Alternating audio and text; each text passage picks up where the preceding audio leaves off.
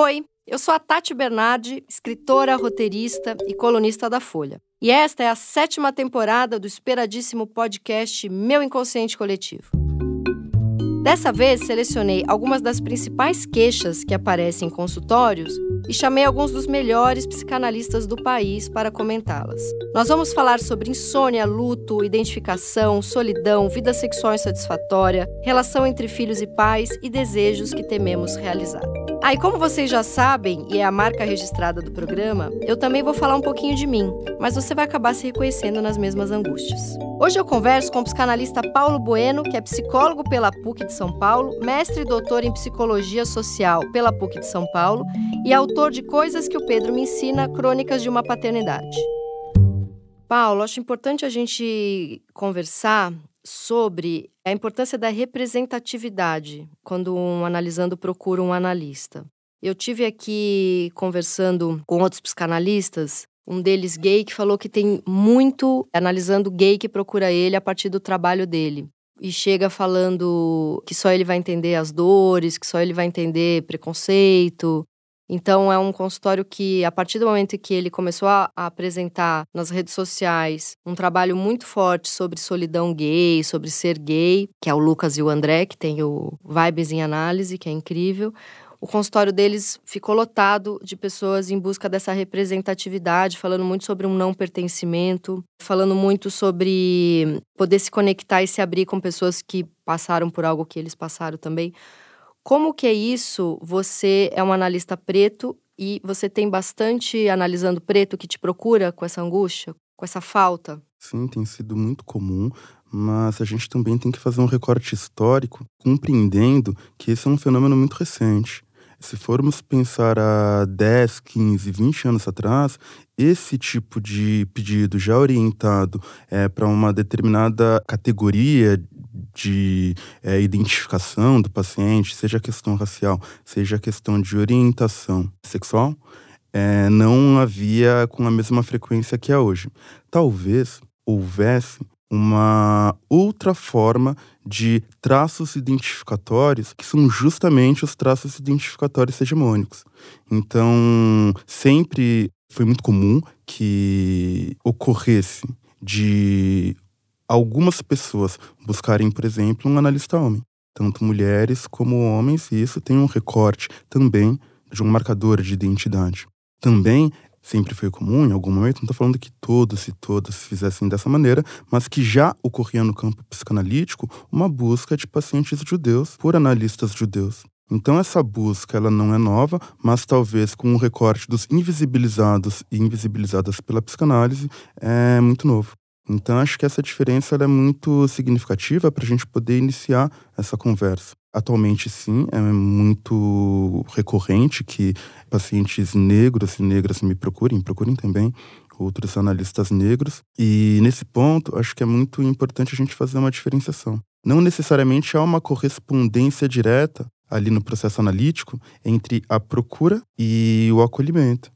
Porque o, aquilo que leva o paciente à procura e a essa escolha de um analista negro é algo que precisa ser investigado analiticamente. E do outro lado, o analista, né, que tem uma determinada posição que não necessariamente vai acolher apenas pacientes negras e negros. Surgiu no, nos Estados Unidos em 1960 a psicologia preta, o nome psicologia preta. Quando que isso reverbera no Brasil? Eu não sou um especialista na psicologia preta, né? Não é uma abordagem psicológica da qual eu tenha tanto tanta profundidade. Porque não é psicanálise, mas... né? Não, não é psicanálise. Uhum. Mas um autor que se destacou muito nas pesquisas que ele faz ali no Rio de Janeiro sobre a psicologia preta foi o Lucas. Eu não vou lembrar o sobrenome dele agora, né? Mas ele ajudou na, no, na retomada uhum. dessa abordagem também na popularização, que é basicamente a psicologia pensada para o acolhimento e para o atendimento das pessoas negras e pretas.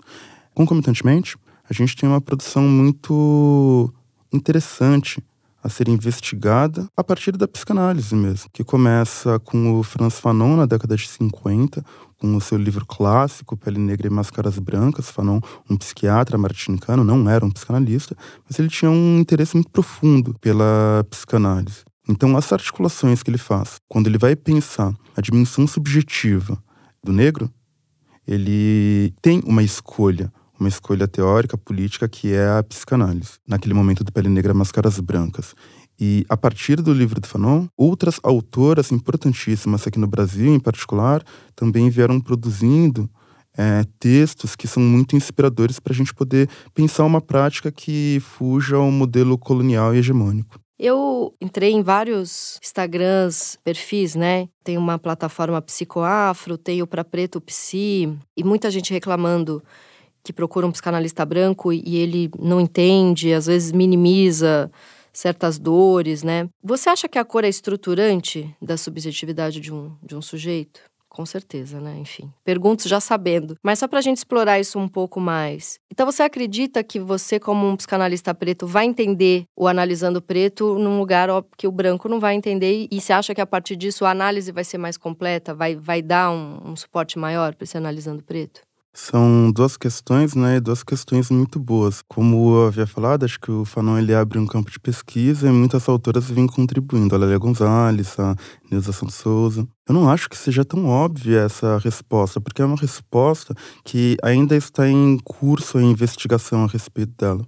Uhum. Eu acho que não tem uma resposta definitiva, mas é uma pergunta importantíssima. Estruturante em qual medida? Obviamente que ela é estruturante da, dos nossos discursos, das nossas narrativas, da nossa identidade. Mas eu vou entendendo que, nesse caso, o, o ponto é muito mais embaixo, né? Que é perguntar na constituição subjetiva do sujeito negro, há um atravessamento racial? A partir do trauma, com certeza, né? Acho que é uma questão. Acho que é uma grande questão mesmo, que a gente precisa continuar investigando. A Isidinha Batista, ela levantou essa questão, a Isidinha Batista Nogueira, né? Ela levantou essa questão na tese dela 20 anos atrás. De lá para cá, é, eu não tive acesso a outras produções que consigam responder e pautar tão bem quanto ela. Tanto no campo psicanalítico de um modo mais geral, como particularmente nas pesquisas e nos trabalhos de pessoas que fazem essa articulação. Acho que é uma questão realmente muito difícil. Eu tendo a ir na direção da Isildinha e pensar que é, assim, estruturante, não apenas é do sujeito negro, mas todas as composições raciais, né? Então, quer dizer, a branquitude, ela também atravessa a constituição subjetiva, assim como a negritude. Principalmente porque nós somos, desde muito cedo, desde as expectativas inconscientes dos nossos pais, a questão racial já está colocada. Uhum. É muito engraçado, né? Como desde os primeiros anos da faculdade, quando a gente vai trabalhar o tema da anamnese, fala-se sobre, mas queria um menino ou uma menina. Uhum. Isso é um ponto. Mas essas expectativas inconscientes, elas também estão colocadas em relação à raça. Ainda que de uma maneira que não seja tão óbvia, isso está sendo colocado. E o quanto isso atravessa essa criança que nasce como todas as outras expectativas inconscientes. É, eu li um pouco a Neuza Santos Souza e eu lembro que ela fala de um, a partir do eugenismo, de uma busca de um, de um ego branco. É tão bom que ela escreve, né? É tão triste que essa mulher aos 60 anos de idade se matou, né? É muito triste. E eu acho que isso também é uma prova desse atravessamento, né? De repente, até através de um de como tinha um apagamento de tradições, um apagamento, não podia parecer uma família preta, né? Isso pelo menos numa bolha progressista, tem mudado muito. Espero que mude no Brasil todo. Mas de um apagamento mesmo, de, de tradições, de religião. E acredito que isso, você falou da, da família, né? Do que, que essa família sonha para esse filho, do que, que essa família. Enfim, o filho já nasce sonhado por essa família. Imagino que algumas, em algumas décadas do Brasil, a própria família. Eu entrevistei algumas pessoas, por exemplo, a Erika Hilton, que falou para mim que assim que ela começou a estudar, um dia ela teve que avisar a família inteira dela que eles eram pretos, porque eles acreditavam que eles eram brancos. Porque ela é preta de pele clara, não sei se pode falar assim, e tinha uma coisa de toda, todo mundo alisava o cabelo, eles não eram pretos retintos, então ela, então esse apagamento mesmo, né? Isso não tem como não atravessar, né? Uma, a estrutura de uma criança ali se formando. Exatamente. O Fanon, né, ele tem uma, uma fala, né? Ele diz que quanto mais tardia a descoberta, da sua racialidade, quando você está em uma racialidade é, subjugada, maior é o sofrimento. Sempre difícil a gente falar sobre intensidade de sofrimento, mas é interessante, né, apontar para esse fato de que é uma verdade que se revela a partir do momento que você consegue olhar um aspecto que marca todas as tuas relações, todas as situações de preconceito, de exclusão, de violência que tu passou, e tu começa a dar um nome para isso. Uhum. Mas esse nome já atravessa inconscientemente a tua vida muito antes de você conseguir dar conta de que ele atravessava. Então, nesse sentido, que eu vou entendendo que é estruturante. Agora, o fato disso ser estruturante não necessariamente significa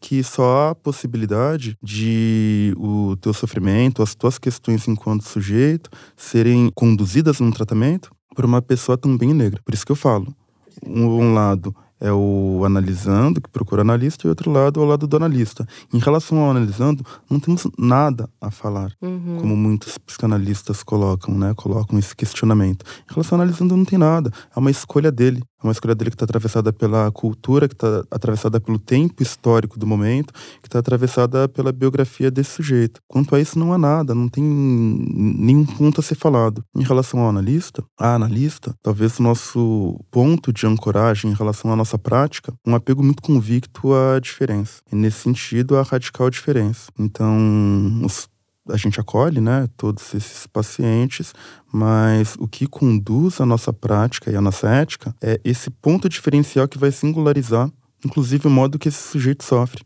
Porque não se trata apenas de uma pessoa que é atravessada e, consequentemente, sofre cotidianamente racismo, mas como uhum. ele sofre e como ele se posiciona diante desse sofrimento que tem a ver com ele, tem a ver com a história do país das relações raciais no país e tem a ver com a história particular também desse sujeito. É, porque às vezes um, um analisando preto a, a, urgência dele, a primeira frase dele na análise, o motivo principal que leva ele para uma análise é a relação dele com a mãe. Não é necessariamente ele procurou análise pelo racismo que ele sofre, né? Exato. Então é, é complexo mesmo. Né?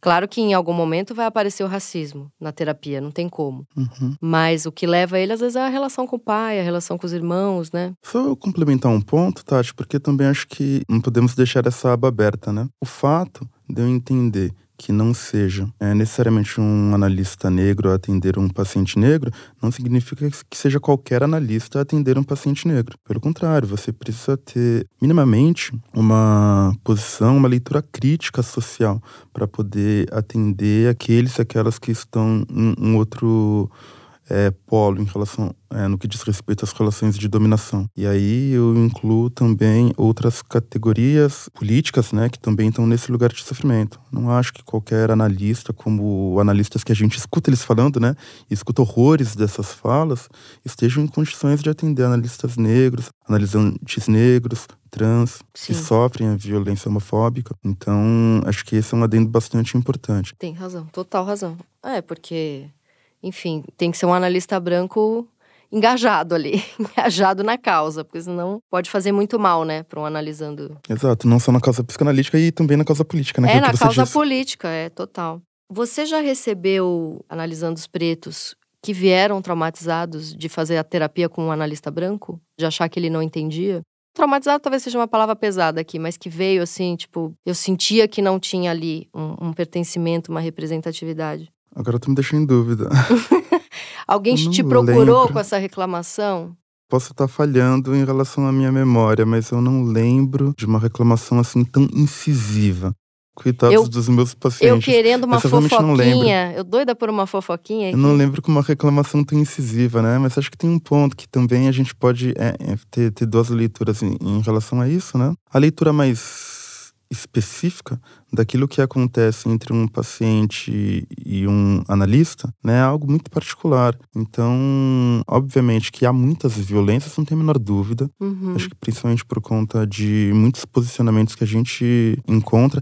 Isso também é muito importante, que a gente coloca muito a psicanálise em pauta, né? De toda a psicologia, de toda a psiquiatria. A psicanálise, ela não está nenhum passo atrás das outras disciplinas, porque ela já está colocada colonialmente, assim como essas outras disciplinas. Então, então impede igualdade no que diz respeito às violências que elas produzem. Acho que esse é um primeiro ponto, que senão a gente acaba né, caindo também numa hiperexposição que tem os seus limites. Por um lado, tem essa questão do que acontece ali em uma análise, e outra coisa é o nosso olhar um pouco mais ampliado Em relação ao olhar ampliado, acho que é até mais fácil a gente conseguir falar, né? Que não é descabido a gente levantar essa hipótese, né, de que muitas violências acabam sendo atualizadas dentro do, do consultório. Eu posso até citar uma, uma situação que é quando é público fica mais fácil, né? Uhum. Essa grande autora, que é a Isildinha Nogueira, ela fala sobre o processo analítico dela, o primeiro processo analítico, em que, com três meses de análise, o analista dela diz que ela está muito fixada no racismo, e a orienta a procurar um psiquiatra porque ela está tendo ideias paranoicas. Nossa. E ela é. interrompeu, uhum. né, procurou uma analista de verdade e fez uma obra impressionante, assim, uhum. em, relação a a questão racial. Mas ela. Ele achou que o racismo ela estava persecutória, não existia o racismo. Exatamente. Sinto que é o contrário, né? Eu acho que nós vivemos, né, em um mundo paranoizante para os sujeitos negros. Uhum. Paranoizante no sentido de um não reconhecimento e uma não validação de certas situações que são atravessadas pela raça, mas que não tem nenhuma validação é, social. Então é paranoizante nesse sentido. Né? Você quebra com esse pacto de uma realidade aparentemente compartilhável, que é o que nos sustenta, né? Essa realidade aparentemente compartilhável. Então tu quebra com esse pacto no que diz respeito à dimensão racial. Eu até pensei num, num exemplo, que acho que é interessante para poder ilustrar essa ideia, que é com o Vini Júnior. Aqui no Brasil a gente até reconheceu né, o que houve, mas é impressionante como que os noticiários da Espanha, personalidades públicas no mundo do futebol da Espanha, não reconhecem efetivamente tanto o que ele sofreu no estádio, como o que ele sofreu com aquele repórter. Então, quando eu falo sobre um mundo paranoizante, é justamente nesse sentido. O quão enlouquecedor é para esse sujeito que a verdade se mostra face a face com ele, e em seguida tem todo um contexto, um conjunto, um corpo social que está falando: olha, não houve. O que tu está falando que é racismo. É a versão não... gaslighting que fazem com a mulher, né? Exatamente.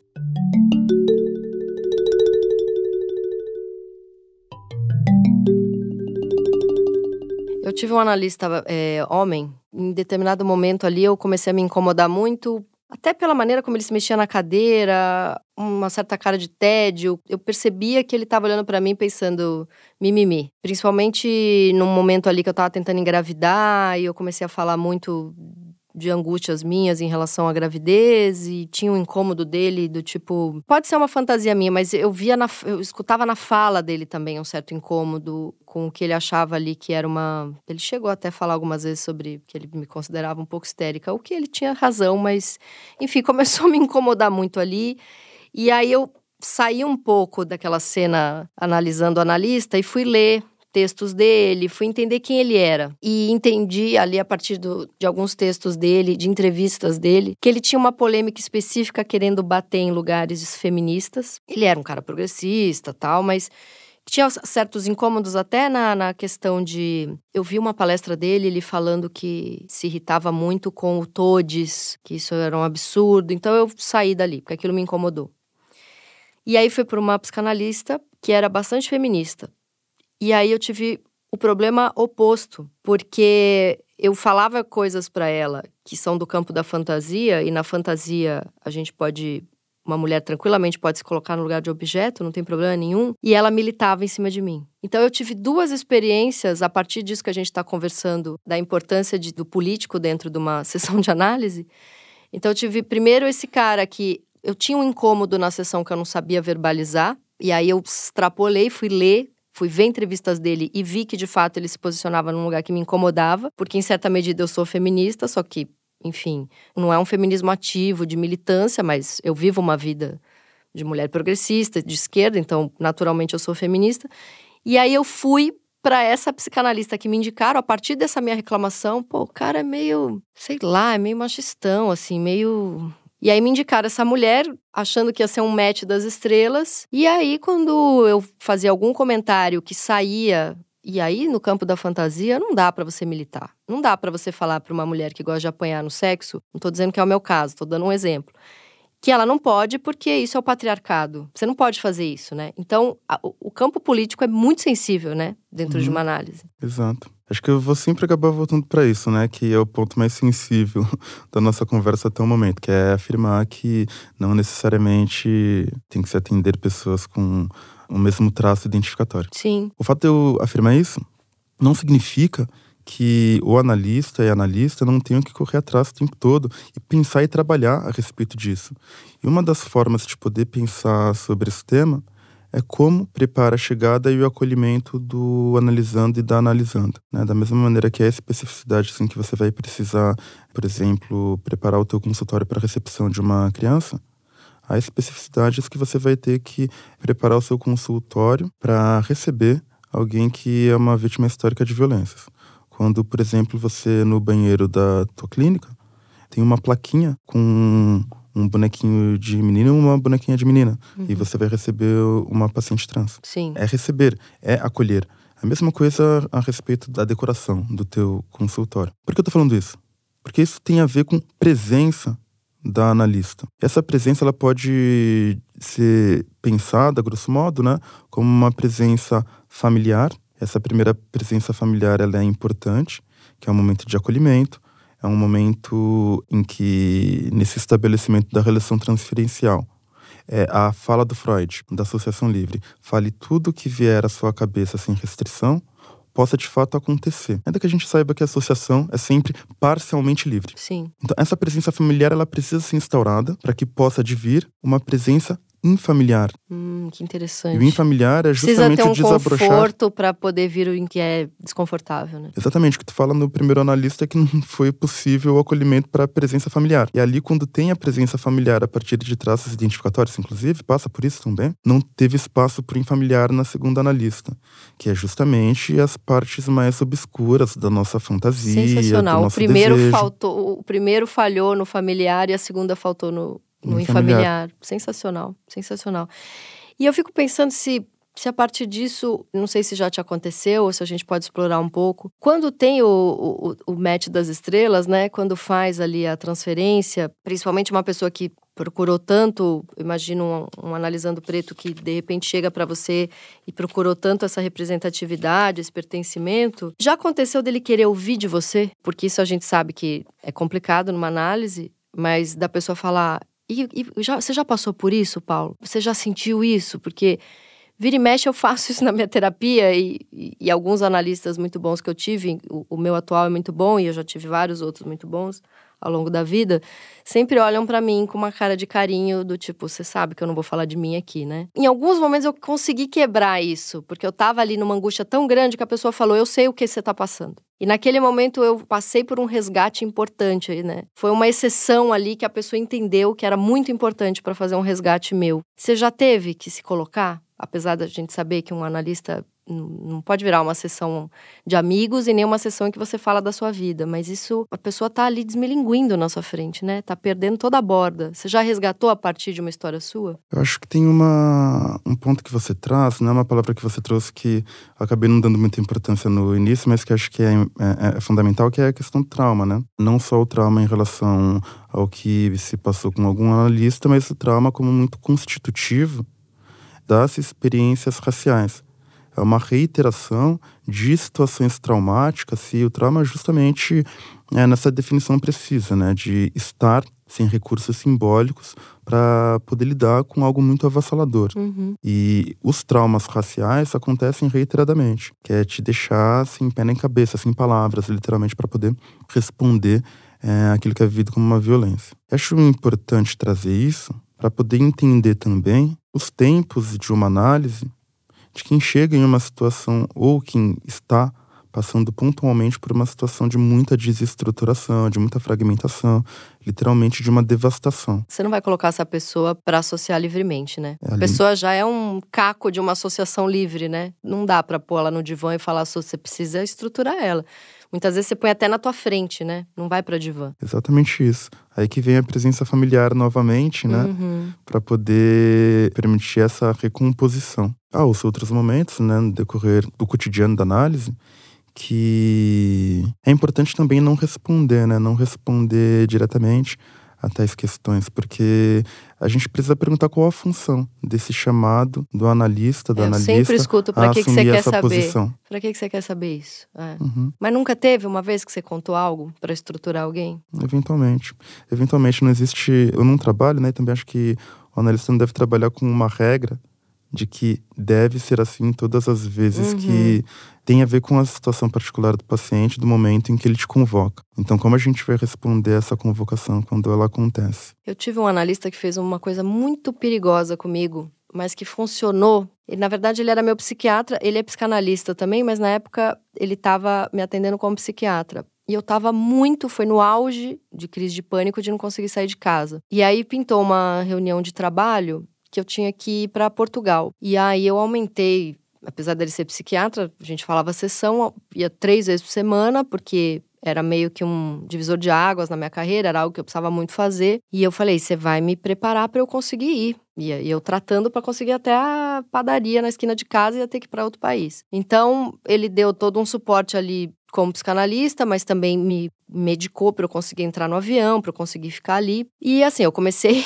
eu era tão fóbica, eu ainda sou um pouco, mas eu era tão fóbica na época que eu comecei Dois meses antes, eu falei: você tem dois meses para me preparar para eu conseguir entrar nesse avião. E aí eu fui indo bem. Era um trabalho, né? Então chegou a passagem, confirmei o hotel, confirmei o trabalho, comecei a fazer o roteiro lá que eu tinha que apresentar. E aí, quando faltava um dia para eu ir, eu acordei daquele jeito, que quem tem crise de pânico sabe, já com diarreia de 5 em 5 minutos, ânsia de vômito, tremia, tremia, tremia, chorava, chorava, chorava, pensamentos invasivos, pensamentos horrorosos. Se eu for viajar, minha mãe vai morrer, meu pai vai morrer, minha casa vai pegar fogo, eu não não sou ninguém. Era, era, é muito horrível uma crise de pânico. E aí eu cheguei lá, falei, não vou conseguir ir. Ele olhou para mim, eu era, eu era bem mais nova, assim, tenho 44, agora eu devia ter uns 29. Ele olhou para mim e falou: Você vai, e se você passar mal lá, eu vou te buscar. Ele fez uma fala de pai. Ele entendeu alguma, alguma, algum buraco paterno na minha vida. E essa frase dele fez alguma coisa estrutural em mim que na hora eu ganhei um esqueleto ali que eu não tinha.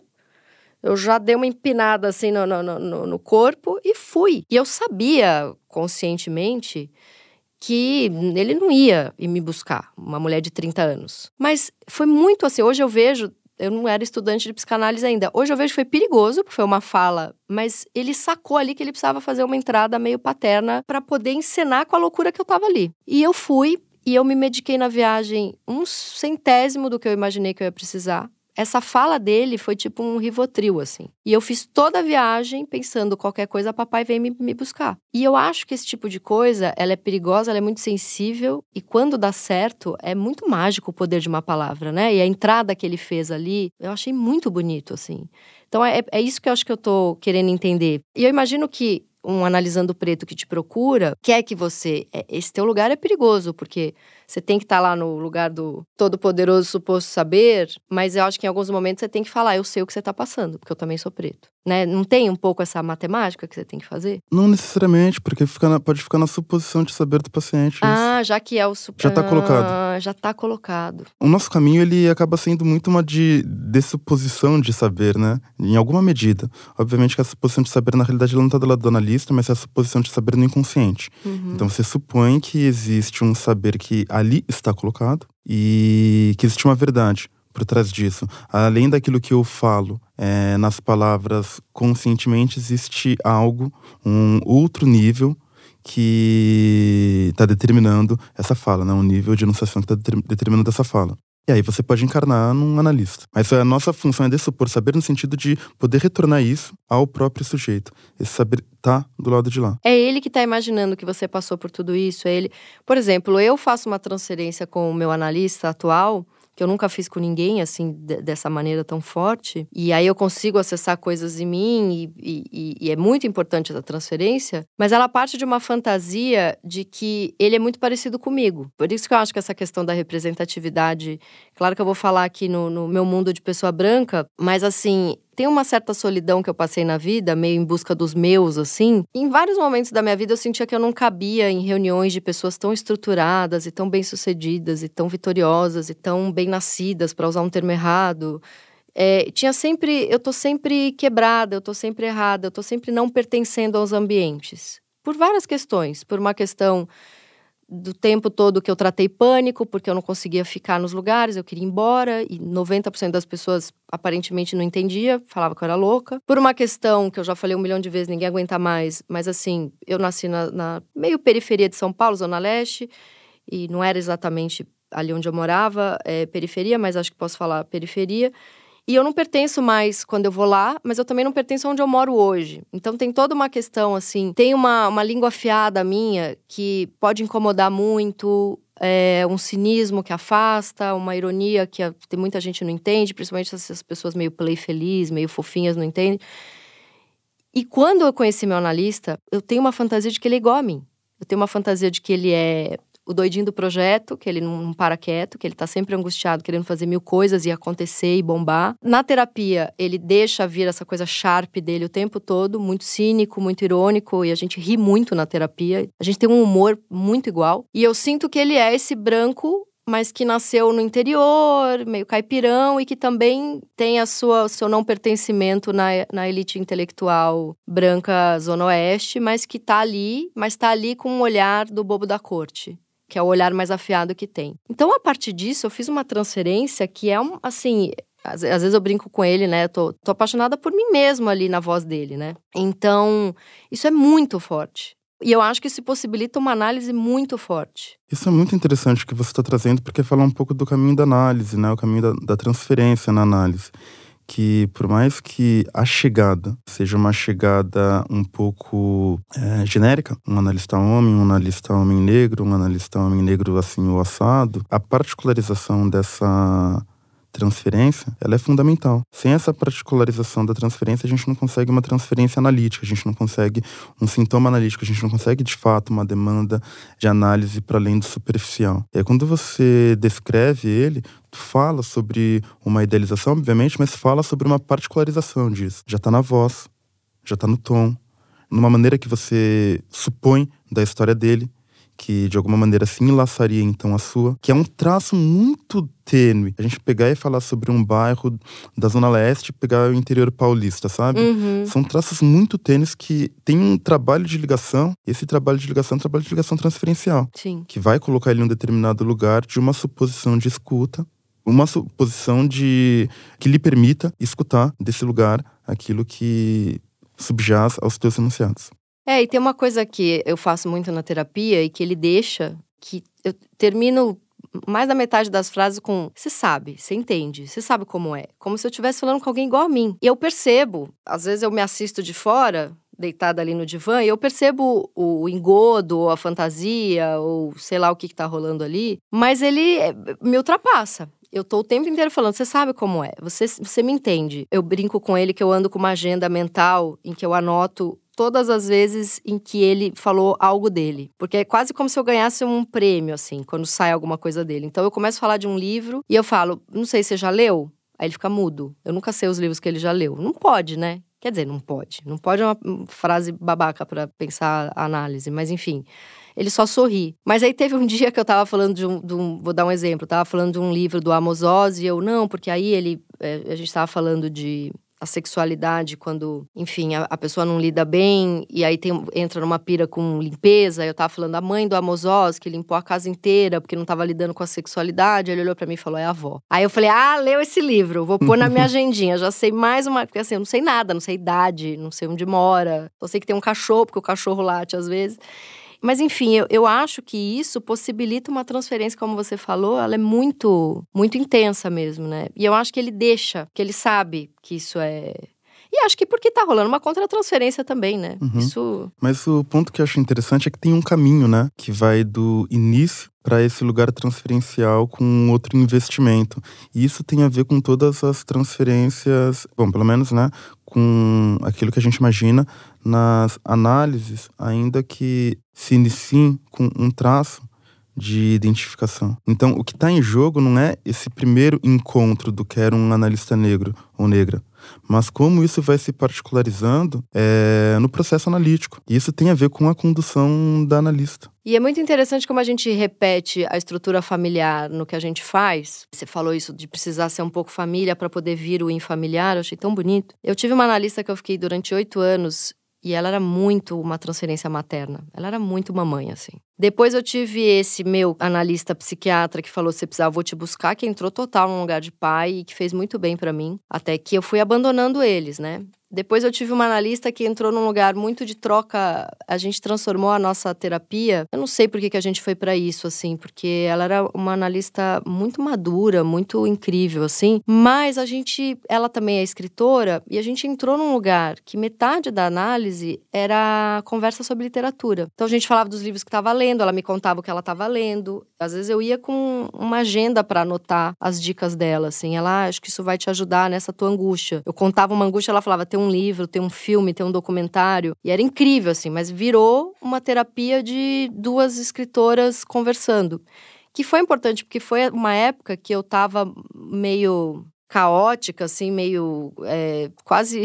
Sei lá, eu acho que foi o momento mais perto que eu cheguei de atravessar uma fronteirinha, assim. E ela me botou na frente dela falou não vai para divã e, e, ela fez um papel quase de uma melhor amiga assim e aquilo foi muito importante para mim só que também uma hora parou de funcionar e eu acho que esse meu analista agora é minha primeira relação analítica. Já tive papai, já tive mamãe, já tive a melhor amiga, agora eu tenho o homem que eu sou afim. Que eu sei que é uma fantasia e que é assim que se dá a nossa transferência. Mas eu precisei ter toda a família de, de... Agora ele é um cara que eu vejo como um, um, uma pessoa que não tá no lugar de melhor amiga, nem de irmão, nem de pai, nem de mãe. Ele tá na, num lugar de uma relação amorosa, quase, sabe? É muito bonito isso, né? E é um uhum. pouco o que eu fiz profissionalmente também. Em alguns empregos, quando eu era muito nova, eu chegava em busca de uma familhinha. Até que já faz mais de 10, 15 anos tem essa coisa de eu trabalho de casa, autônoma, frilas, né? Eu me libertei. Essa estrutura familiar ela é importante, então, para uma análise funcionar. Ela comparece muito, né? Porque são essas primeiras imagens, essas nossas primeiras figuras de investimento, tanto figuras que nos investiram, como também figuras que a gente investiu, né? Amorosamente, afetivamente, com, todo, com todas as cargas de afeto que participam de uma relação. O nosso primeiro ensaio é para a escolha de outras pessoas de outros objetos em que em algum momento a gente vai acabar repetindo, né? Uhum. Repetindo esses padrões de relação, que é justamente aquilo que nos conduz, na maioria das vezes, para análise. É essa repetição de padrões de modos de se relacionar. Essa repetição de padrões, esses sintomas que vão se atualizando nas novas relações. E essa passagem pro analista, ela é muito fundamental porque também vai falar de como que a gente está se colocando em relação a esses nossos padrões de relação. Acho uma coisa muito interessante quando a gente fala sobre essa transferência racializada, né? Eu quero uma analista assim ou assado, que é não é um discurso monolítico esse. Existem várias formas de que engaja alguém a essa escolha. Não necessariamente é sempre o mesmo pode fazer isso porque. É, vamos pensar então aqueles termos, né? Pink money e o black money. Isso é um caminho. Uhum. E a gente vai ter que conseguir ir ajudando o paciente se aproximar ao que fez ele se engajar nessa posição política e levar até a análise dele, que é justamente o lugar em que ele vai trabalhar o mais sensível do sofrimento. Uhum. Pode ser por um outro motivo completamente diferente, que tem a ver justamente com essa questão familiar, né? Como que eu vou acertar as contas então com meu pai, com a minha avó? Eu preciso dessa figura negra que de alguma maneira representa esse meu parente. E acho que tem uma coisa também dentro dessa questão política que se o analisando é uma pessoa preta engajada no, na, nas questões políticas que enfim, lê, progressista, tal. Tem uma questão também assim de, não sei se isso acontece no teu consultório, mas eu, eu lendo essas redes sociais e analis, analistas pretos e analisando os pretos conversando ali, eu vi também que tem uma coisa muito forte que é: bom, eu sei da importância de empregar outra pessoa preta, então eu prefiro dar o meu dinheiro, que é isso que você falou, né? Dar o meu dinheiro para um analista preto. Porque teve um, um analista preto que falou não só a importância de eu estar ali para analisando os que querem um analista preto, mas também a importância de eu estar empregado, porque eu me formei com outros analistas brancos que têm muito mais analisandos do que eu. Tem, tem isso também, né? Tem, pode ser essa escolha. É que essa escolha não é uma escolha. Essa escolha é muito. tá racionalizando muito, né? A escolha da análise ela é mais inconsciente, né? Ali, uhum. quando vai muito para o político, às vezes também tá muito no consciente, tá racionalizando demais, né? Uhum. Não sei. Por isso que o caminho é muito importante. O caminho da chegada, desse significante inicial, para aquilo que realmente vai amarrar ele dentro de uma análise. Do lado do analista, da analista, eu acho importantíssimo, e aí, inclusive, né, principalmente na realidade, para as analistas brancas e brancos. Uhum. Que. Bom, então, o, qual é o ponto? Negar, então, analisantes brancos, vindo de um analista negro, uhum. isso como uma possibilidade, me parece uma falta de cuidado com a própria formação. Sim. Começa por aí uma falta de cuidado com a própria formação. Você não acolher também pacientes brancos quando chegam, né? Suponho que não cheguem para todos, justamente por conta dessa estrutura psicanalítica muito racista, psicanalítica, psicologia e tudo mais, estrutura psi muito racista. Mas isso também tem a ver com os analistas brancos. Né? O que é a formação de um analista homem branco que só atende homem branco durante 20 anos? É tem um pacto, tem um, se questionar. tem um pacto ali. Quando eu falo sobre o ponto inicial é a diferença, então como que está sendo pensado isso? É, eu cansei de participar de eventos, é, não vou expor aqui, mas em lugares que eu sei que para estudar ali é caríssimo, a formação ali é caríssima, precisa fazer análise ali dentro com os analistas de lá e é caríssimo, etc. E aí começou agora um, eventos em que eles chamam pessoas trans para falar, pessoas pretas, e eu fui em alguns, é, tanto para falar quanto para ouvir, e é desesperador, porque tem uma pessoa preta ali falando e 148 brancos, não tem uma pessoa preta assistindo. Então é muito. Não adianta te chamarem para ir lá falar se tem 200 brancos te ouvindo, quer dizer, melhor, é melhor do que não te chamar, mas assim, como que pode fazer para ser de verdade, para não ser um, um, uma fachada de um card de Instagram, uma foto bonita, né? Para ser uhum. de verdade, né? Porque ali é um eventinho, chamou a pessoa trans, chamou a pessoa preta, olha, somos muito inclusivos, né? É muito complicado isso, né? Por isso que você fala que é um ambiente racista. Exatamente, o que você está falando, é um ambiente racista porque eu acho que você descreve muito bem. A estrutura ela é para manter as coisas tal qual elas se encontram. É para você continuar formando analistas que fazem parte de uma elite, Sim. de uma elite econômica. E acabou. Essa é a estrutura de grande parte das instituições. Eu escutei uma fala muito bonita essa semana, que foi do Davidson Faustino, um intelectual é, daqui de São Paulo, que ele fala que o lápis cor de pele ganha extensão nos currículos. Que esse lápis cor de pele que a universalização do branco, né?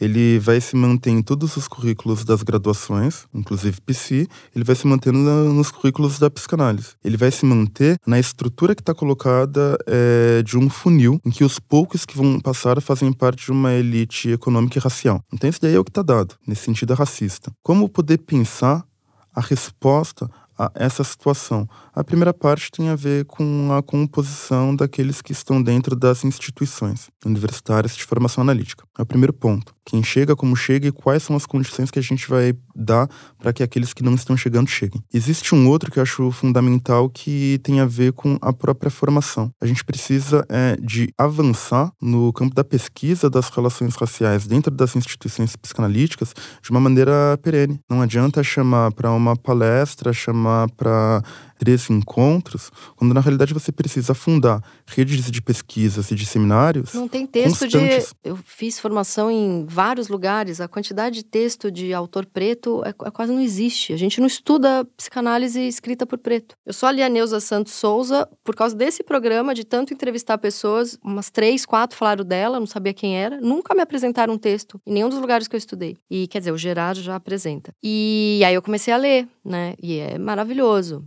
E também, assim, algumas autoras pretas, como a Grada Quilombo, falam de psicanálise, né? O Fanon. E aí isso começou a ser inserido de um tempo para cá. Mas é de um tempo para cá, né? Uhum. Então não tinha. Quando eu, há oito anos atrás, quando eu comecei a ler psicanálise e fazia parte de grupos de estudo e de escolas, a literatura preta não não tinha praticamente. Eu conduzo um grupo de estudo sobre relações raciais, né? Psicanálise e relações raciais. A gente trabalha Fanon, já é Zildinha e trabalha Neuza e voltamos para Neuza atualmente. E a tese que nos orienta é basicamente a de que a clínica psicanalítica ela é racializada porque a transferência ela é racializada. Como assim? A transferência ela é racializada e não apenas quando um sujeito negro busca um analista negro, porque essa procura ela já tem uma base racializada. Mesmo quando a gente procura um analista branco, quer dizer, quando a gente procura um analista sem nomear ele como um analista branco, já está suposta aí uma idealização do que seja o analista. Hum. E essa idealização do que seja o analista passa pela branquitude. Então, essa procura, ainda que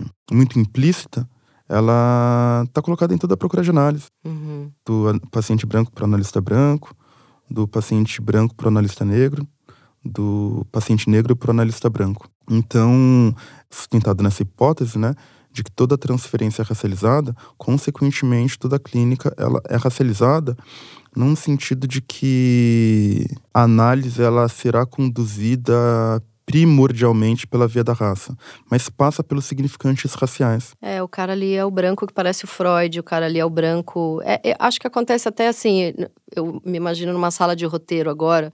Vamos escrever a história de um executivo que tem crise de pânico e não consegue e perde, sei lá, perde tudo. Vamos escrever a história de um médico poderoso que inventa não sei o quê. Primeira coisa que a gente pensa é no homem branco. Aí alguém levanta a mão lá e fala: vamos fazer ele ser um protagonista preto porque precisa. Aí todo mundo, é verdade, precisa. Tá no imaginário, né? Tá uhum. construído para esse lugar de suposto saber na análise ou para um lugar de poder qualquer. A gente imaginar uma pessoa branca, né? Exatamente. Se é possível encarnar o suposto saber, já está quase entrelaçado ao branco. Então... Que difícil, é muito. É uma caminhada aí, hein? Uma longa caminhada. Uma longa caminhada, mas que bom uhum. que tem uhum. você aí já inserido em todas as coisas legais. Precisa, precisa muito. Eu vou te fazer uma última pergunta pra gente encerrar, que é se você se irrita. Porque eu, eu sempre. Eu, isso eu conversei com várias pessoas que eu entrevistei, não só aqui para esse podcast de psicanálise, mas entrevistas que eu fiz em videocast que eu entrevisto mesmo sobre a vida. Eu sempre faço essa pergunta da importância quando a gente chama uma pessoa preta para conversar dela militar um pouco, dar esse espaço da militância, mas também do saco cheio que é, porque eu poderia te chamar aqui para falar de paternidade, eu poderia te chamar aqui para falar da sexualidade infantil, eu poderia te chamar aqui para falar de sei lá, de narcisismo. É um lugar desconfortável quando você é chamado para falar como um analista preto? Apesar da gente saber da importância de que você possa falar disso, mas tem um cansaço nisso? Eu vou falar de um lugar muito particular, né? Atualmente eu tenho, estou em condições de conseguir recusar os convites que não fazem sentido para mim. Uhum. Porque, bom, acabei, durante a minha formação, passando por muitos lugares que acho que acabaram possibilitando conseguir também falar de assuntos muito variados dentro do campo psicanalítico, porque tem a ver com a minha clínica, que foi muito variada. Eu trabalhei durante muitos anos em saúde pública, com criança, também com as minhas pesquisas, que as pesquisas acadêmicas não foram pesquisas com a temática racial, isso acaba abrindo para falar em diferentes contextos. Semana passada tá falando sobre sexualidade infantil. É, por isso, semana assisti, que vem vou falar sobre paternidade, enfim, sobre outros tantos temas. Mas tem um ponto. Vou trazer duas grandes referências. Né? Uma é a própria Neuza, uhum. quando no programa Espelho ela fala que tinha se recusado a falar sobre a questão racial porque era um momento da vida e da pesquisa dela que ficou ali atrás. E de fato, quando eu, eu, eu faço essa ideia de trabalhar com os textos da Neuza é justamente com trabalhar com textos para além do tornar-se negro. Depois ela tem um pesqui uma pesquisa grande sobre loucura, né? Sobre psicose, sim. Sobre psicose. E aí, quando ela tá nessa entrevista que eu vi, ela fala: me pergunta sobre meu trabalho sobre a psicose. Tem gente mais engajada, mais militante a partir do meu livro que vai poder te falar melhor. Ela, ela se recusa um pouco, né? Ela se recusa, com toda a razão, com porque toda ela, a, razão. a produção dela é muito boa. Participei de uma banca na semana passada, né? E não, não tinha nada a ver com relação racial, uma banca de mestrado. E a indicação falou ressentimento. Falei, pô, Neuza, uhum. ela vai trabalhar muito bem sobre ressentimento, sobre pagamento, sobre uma série de coisas. É uma grande autora. E o outro é o Milton Santos, que ele ele sim ficava muito irritado, porque ele fala: puxa, é uma pesquisa tão sólida, tão reconhecida internacionalmente, né? acho que junto com Paulo Freire talvez seja o autor mais sim. reconhecido internacionalmente, brasileiro. Quase sempre ele se recusava a falar sobre as relações raciais, porque ele entendia que tinha outras tantas pessoas mais qualificadas. Eu aceito, porque eu topei essa mas, pesquisa. Mas já é um cansaço, galera. Fica a dica, tô, tô brincando. Eu acho que essas instituições têm que se olharem sim, muito. Sim. Qual que é o ponto? O problema não é eu falar sobre relações raciais, mas instituições que só chamam negros para falar sobre relações raciais. Sim. Você está me chamando para falar sobre relações raciais, mas chamou a minha grande amiga Renali Xavier para falar sobre um outro tema? Sim, maravilhosa. Já veio duas vezes, Sim. sou apaixonada. É um pouco esse o contexto e a e análise, sabe? Uhum, uhum. Então tamo de bem. Tamo. Paulo, você foi maravilhoso. Muito obrigada. Eu que agradeço, Tati, uma grande oportunidade. Acho que foi uma bela manhã de muitas coisas que ainda Vai, acho vou, que eu vou colher. Vamos ter que é, chamar você milhares de, de vezes para muitos assuntos. Obrigada. Este foi o meu Inconsciente Coletivo, o podcast para onde a sua neurose sempre vai querer voltar. Eu sou a Tati Bernardi e a edição de som é da Zamunda Studio. Os episódios do meu Inconsciente Coletivo são publicados toda sexta-feira de manhã nos principais agregadores de podcast. Escute o seu inconsciente e siga a gente para não perder nenhum programa. Até a semana que vem!